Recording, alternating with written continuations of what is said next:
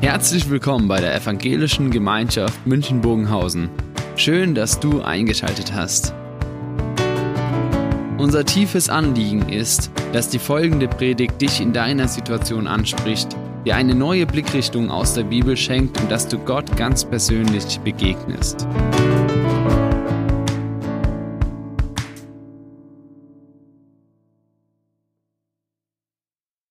Glauben 2.0. Die Frage, wie gestalten wir unser Leben aus der Beziehung zu Jesus heraus, dass wir nicht nur passiv dabei sind, sondern dass der Glaube aktiv durch uns unser Leben erreicht. Heute das Thema der Umgang mit der Zeit. Auf dem Kirchturm in Laatzen gibt es die Zifferblätter oder die, Zahlen als Buchstaben und sie ergeben den einen Satz, Zeit ist Gnade. Vielleicht sagt mancher, das kenne ich. Es gab auch eine Zeit lang solche kleine Uhren, wo das auf dem Zifferblatt aufgedruckt war. Zeit ist Gnade. Ich habe noch in Erinnerung, ein Onkel hat das im Wohnzimmer hängen gehabt und ich habe den Satz immer komisch gefunden. Zeit ist Gnade. Würde dort stehen, Zeit ist eine Chance, Zeit ist ein Geschenk, dann würde ich sagen, ja, das macht Sinn. Aber Zeit ist Gnade. Man hat oft von Gnadenzeit geredet, aber das war was anderes. Das hat einen Zeitraum beschrieben, dass Gott uns Menschen die Chance gibt, umzukehren, ihn zu finden. Aber Zeit ist Gnade. Und wenn es jetzt heute darum geht, wie wir verantwortlich, wie wir mündig, wie wir auch aktiv unseren Glauben gestalten, so dass das Thema Zeit betroffen ist, da muss ich doch wieder an diesen Einsatz denken, Zeit ist Gnade. Denn ich glaube, ich kann dieses Thema nicht anders als nur unter diesem Vorzeichen der Gnade angehen. Und das ist für mich der Unterschied zu einem Zeitplansystem oder jetzt zu einem Zeitplanseminar. Man sagt, wie kann ich meine Zeit optimieren, wie kann ich jetzt richtig strukturieren und, und, und. Das wollen wir heute nicht machen. Sondern wir wollen die Frage stellen, wie kann der Glaube an Jesus sich im Umgang mit meiner Zeit wiederfinden und zwar nicht nur mit der heutigen Zeit, sondern auch mit meiner Vergangenheit, mit meiner Zukunft und auch mit besonderen Zeiten, die ich entweder erlebt habe oder die ich erlebe. Und als Leitvers, so als Grundthema für heute, steht dieser Vers aus Psalm 31, Vers 16. Wir haben ihn vorhin schon mal gehört. In deiner Hand steht meine Zeit und wörtlich übersetzt heißt hier nicht Zeit, sondern stehen meine Zeiten. Und deshalb die neue Genfer Übersetzung übersetzt dann so, alle Zeiten meines Lebens sind in deiner Hand. In deiner Hand stehen meine Zeiten. Was heißt es jetzt für einen aktiven, für einen mündigen, für einen verantwortlichen Umgang mit unserer Zeit? Und zwar mit unserer Vergangenheit, mit unserer Gegenwart, mit der Zukunft und mit den besonderen Zeiten, die unser Leben prägt. Zunächst mal ein paar Sätze, zum Thema Zeit in der Bibel. In der Bibel wird sehr viel über Zeit geredet. Ich weiß nicht, ob das so gleich vor Augen ist. Vielleicht hat man viel mehr vor Augen, wenn es heißt um Geld, um Sorgen und Beziehungen. Aber die ganze Bibel ist voll mit Aussagen über das Thema Zeit. Und ich habe euch mal vier dieser Aussagen oder vier dieser Themenbereiche genommen, die auch heute für unser Thema von Bedeutung sind. Zum einen ist Zeit eine Schöpfung Gottes.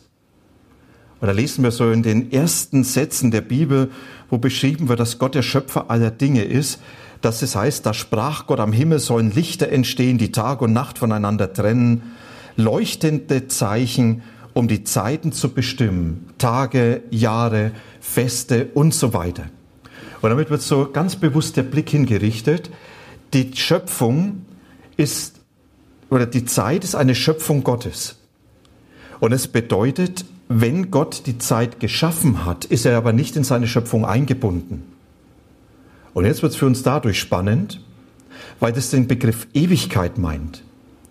Wenn Gott nicht in seine Schöpfung eingebunden ist und in diese Grenzen seiner Schöpfung dann auch sich hineinfügen muss, dann steht er auch außerhalb der Zeit.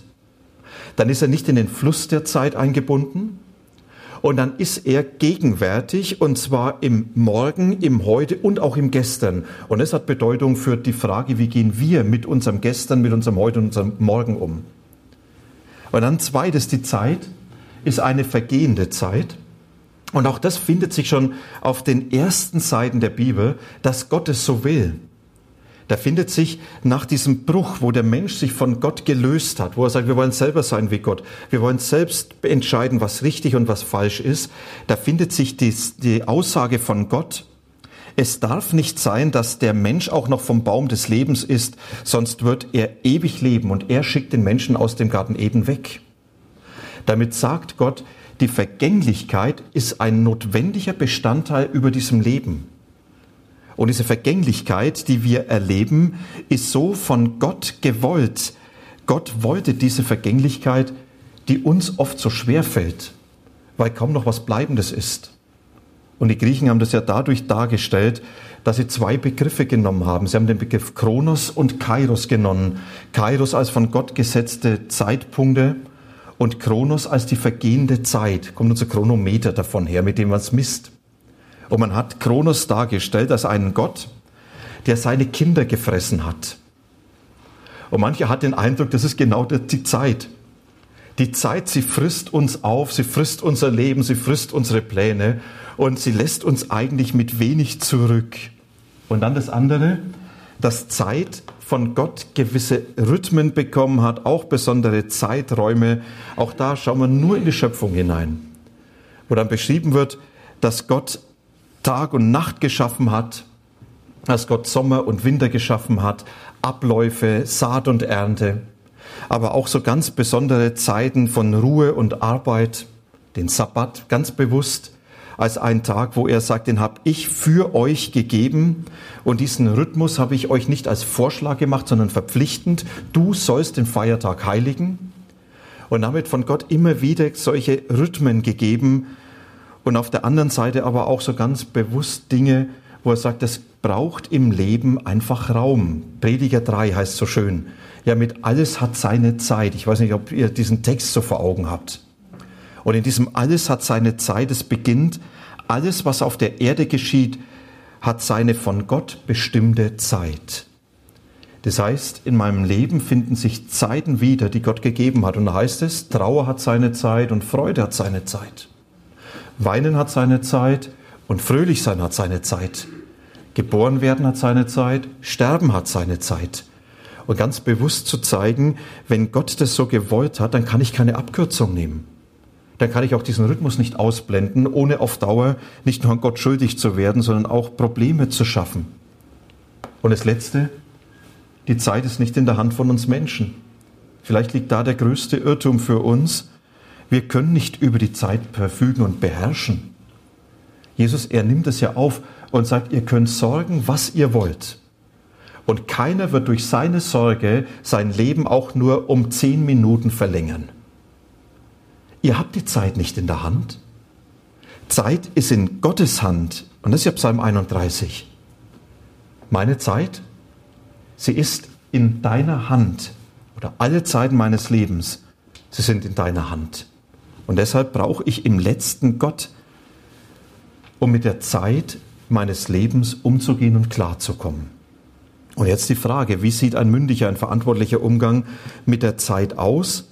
wo man nicht passiv zuschaut, was halt passiert, sondern wo der Glaube, die Beziehung zu Jesus meinen Umgang mit meiner Zeit prägt. Und zwar nochmals bewusst die vergangene Zeit, die gegenwärtige Zeit, die künftige, aber auch besondere Lebenszeiten. Und auf diese vier Dinge von diesem Vers weg möchte ich mit euch gern mal schauen. Der Umgang mit der vergangenen Zeit, mit der Vergangenheit. Wie sieht es aus, mündig zu glauben mit meiner Vergangenheit? Aktiv zu glauben mit meiner Vergangenheit? Auch verantwortlich zu glauben mit meiner Vergangenheit? Wir reden über die Vergangenheit als die Summe von allen Ereignissen und Erfahrungen meines Lebens, Positives, Negatives, Schönes, Schweres, da gehört alles rein. Und vieles davon möchte man auf keinen Fall ändern, weil es schön war. Und da möchte man eher Fortsetzung haben. Weil er sagt, wie kann ich das hinüberretten in die Zukunft? Und dann gibt es die anderen Dinge, wo man sagt, das würde ich gerne ändern. Das sind diese Versäumnisse, das sind diese Brüche im Leben, diese Fehlentscheidung, dieses erlittene Unrecht, aber auch das, was man falsch selber getan hat, wo man menschenschuldig geworden ist. Und da wäre es ja so schön, wenn man das nochmals wiederholen könnte. Und ich denke an ein Theaterstück von Eva Maria Admiral und Eric Verlin, die das mal so schön gespielt haben. Wie wäre das, wenn wir könnten?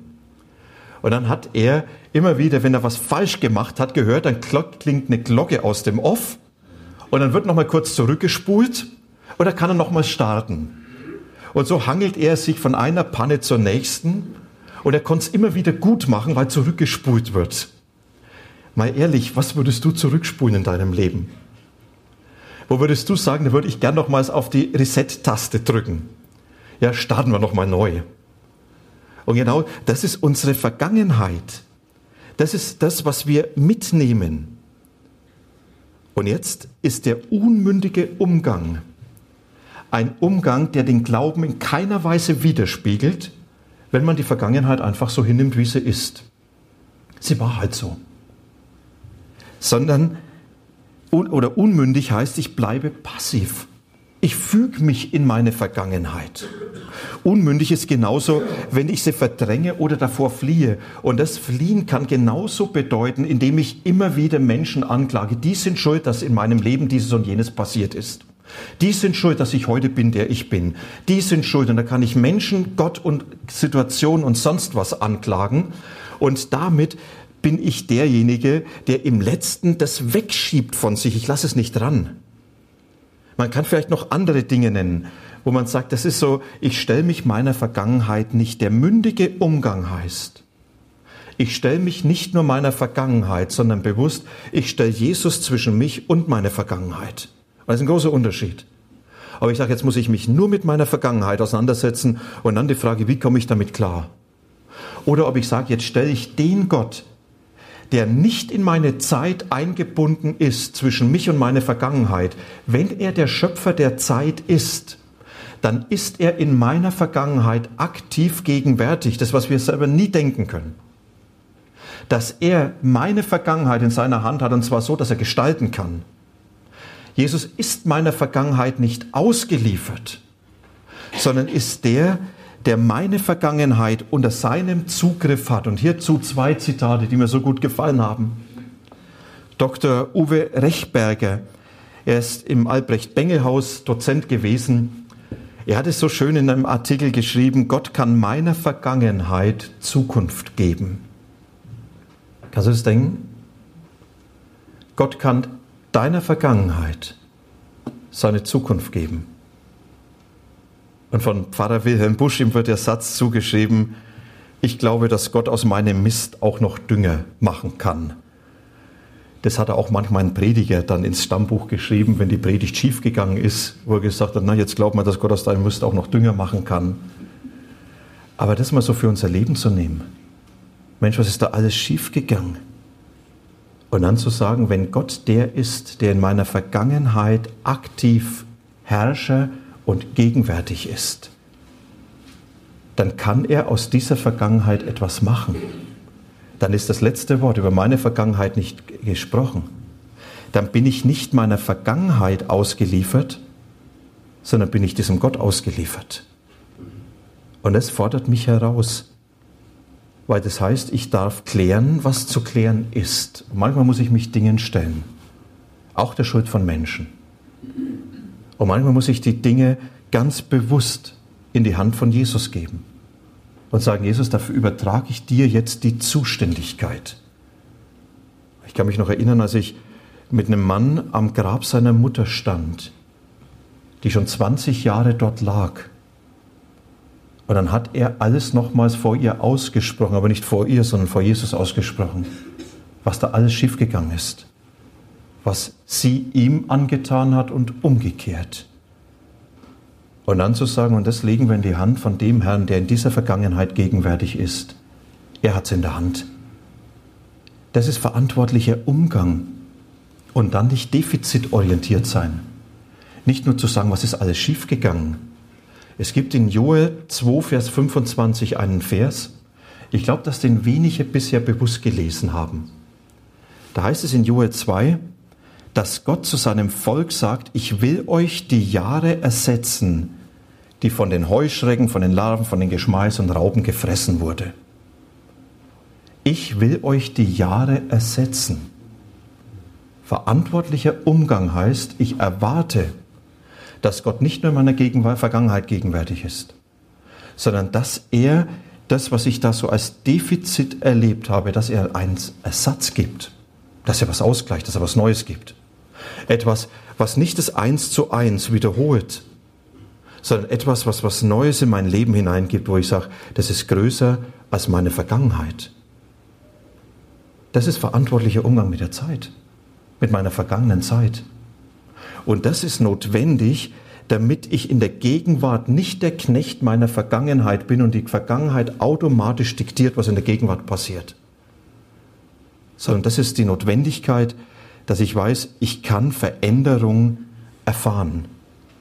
Und dann das Zweite eben, mit dem Heute, der Umgang mit dem Heute, wo der verantwortliche Umgang da drin ist, da ich sage, ich habe eine Zeit, die ist von Jesus mir anvertraut. Und da ein Satz dazu von Paulus. Er schreibt an die Christen in Ephesus, achtet sorgfältig darauf, wie ihr euer Leben führt, nicht voller Dummheit, sondern voller Weisheit. Macht das Beste aus der Zeit, gerade weil es schlimme Tage sind. Aus diesem Grund sollt ihr nicht unverständig sein, sondern begreifen, was der Wille des Herrn ist. Und ähnlich schreibt er an die Christen in Kolossä, verhaltet euch weise gegenüber denen, die keine Christen sind und kauft die Zeit aus. Und er beschreibt die Zeit als eine schlimme Zeit. Und es ist nicht so, früher war alles besser. Früher war alles schöner, sogar die Zukunft, hat mir jemand gesagt. Sondern er sagt, die schlimme Zeit ist doch die, ich kann nicht leben, was ich will. Die schlimme Zeit besteht darin, dass man heute den Rhythmus von Arbeit und Ruhe verloren hat. Digitale Welt gönnt keine Pausen mehr. Da ist man ständig aktiv, ständig erreichbar.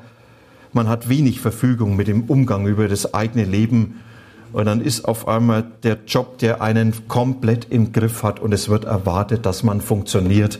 Und selber führt man sich ja auch in den Stress hinein und so weiter und so fort. Und Paulus sagt, kannst du da noch deinen Glauben leben? Kannst du da das leben, was Gott von dir will? Das ist die schlimme Zeit. Und jetzt setzt Paulus nicht an und sagt, ach, die ganze schlimme Zeit und wir armen Menschen und wir sind ja ausgeliefert und wir können wenig machen und, und, und, sondern er setzt dem entgegen und sagt, seid weise und achtet auf das, was Gott will und nutzt eure Zeit. Und es ist mündlicher Umgang. Seid weise, achtet auf das, was Gott will und nutzt eure Zeit. Ich sage bewusst, nutzt eure Zeit dafür. Und es stellt die Frage nach dem, was ist denn der Wille Gottes für mich? Was hat er mir denn gegeben, wo ich mein Leben zu bewähren habe? Und jetzt könnte ich euch sagen, nehmt mal einen Zettel und ich mache es doch mal ganz praktisch.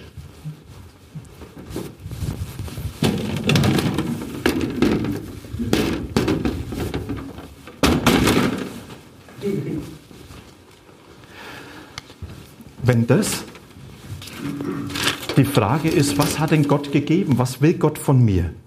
Was ist denn meine Berufung, die in mein Leben hineingesprochen hat und für die ich meine Zeit verwenden soll. Dann kann ich jetzt unterschiedliche Dinge hinschreiben. Ich sage, meine erste Berufung, die über allem steht, ist wirklich, ich lebe in der Herrschaft von Jesus oder in der Beziehung zu ihm. Und diese Beziehung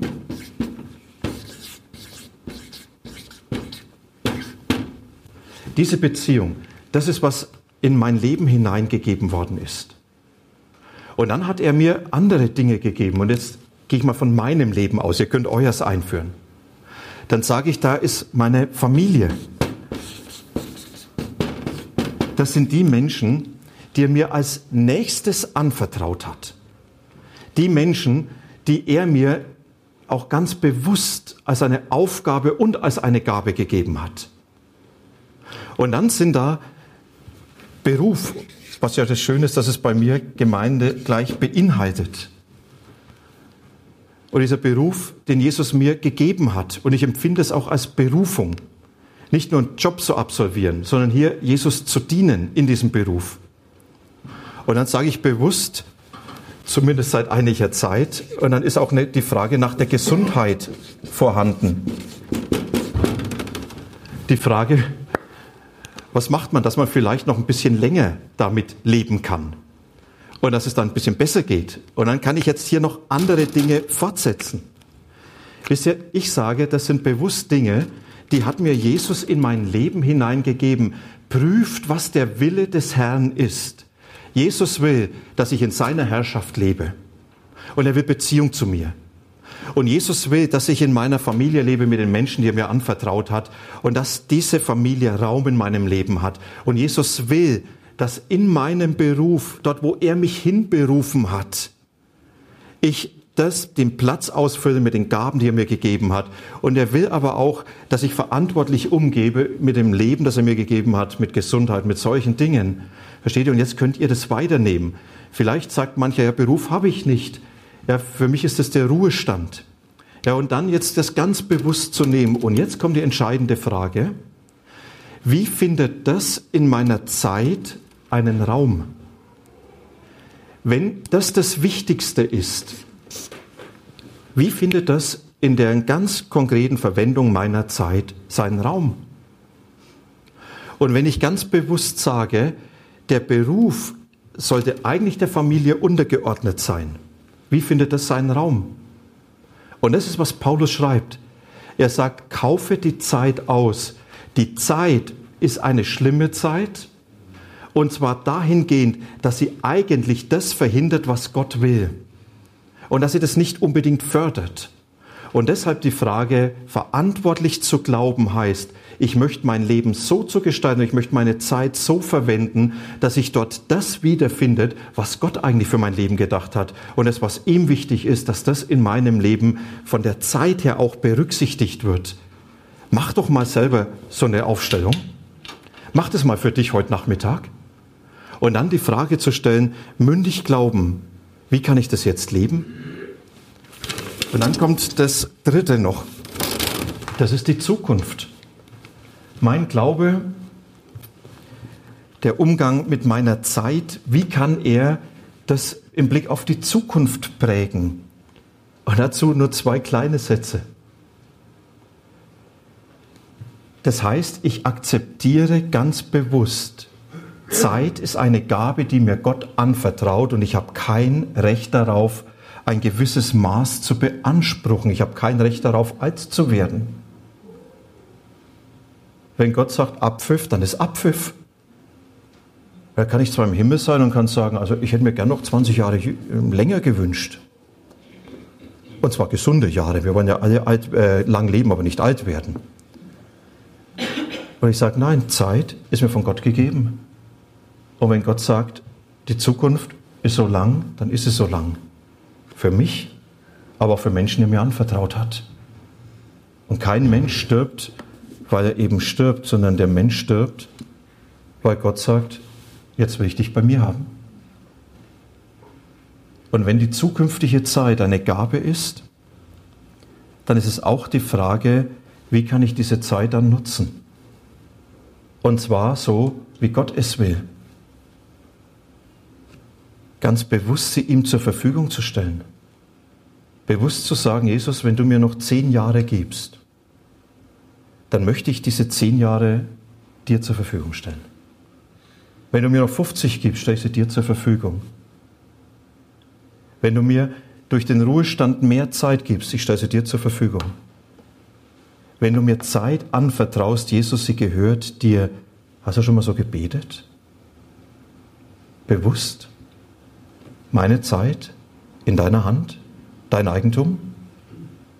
Als ich letztes Jahr aus dem Krankenhaus gekommen bin, haben einige zu mir gesagt, na, du spielst jetzt in der Nachspielzeit. Gott hat scheinbar noch was vor mit dir. Hat mich sehr beschäftigt. Nämlich die Frage, was hat er denn noch vor? Ich weiß es nicht. Aber ich habe ganz bewusst die Entscheidung getroffen, Jesus, diese Zeit, die du mir noch gibst, ist deine Zeit. Sie gehört dir. Schauen wir mal, was kommt. Und dann das Letzte, das sind die besonderen Zeiten. Die besonderen Zeiten, das sind Zeiten, die für uns oft ganz große Highlights sein können. Man sagt, das kann man genießen, das ist was ganz Großartiges. Es können aber auch die Zeiten sein, wo man sagt, die gehen auf den Knochen und es ist unheimlich schwer. Und dann sagen, diese Zeiten in deiner Hand. Können wir es denken? Diese Zeiten sind in deiner Hand. Und wenn diese Zeit in seiner Hand ist, dann ist diese Zeit Gott nicht egal. Dieser Wegabschnitt. Und dann hat er sie auch unter seiner Herrschaft. Und dann ist er derjenige, der das alles in sein Werk hineinfügt. Und der es in allem gegenwärtig ist. Und dann muss dieser Zeitabschnitt auch dem Werk Gottes dienen, auch wenn ich ihn nicht verstehe. Und dann wird er für mich sorgen in solch einer Zeit. Und in solchen Zeiten darf ich dann wissen, dass die Hand, in die diese Zeit ist, auch die Hand ist, die mich trägt und die mich versorgt. Und dann darf ich in solchen Zeiten ihm ganz bewusst begegnen. Deshalb heute nach dem Gottesdienst auch wieder dieses regelmäßige Angebot für Kranke zu beten. So ganz persönlich. Da wo man sagt, das ist meine Zeit der Krankheit und ich habe da dieses Bedürfnis, dass ich nicht alleine bin, sondern dass ich darin Jesus begegne und weiß, er hat es in der Hand, er berührt mich. Um das fassen zu können, meine Zeit in seiner Hand.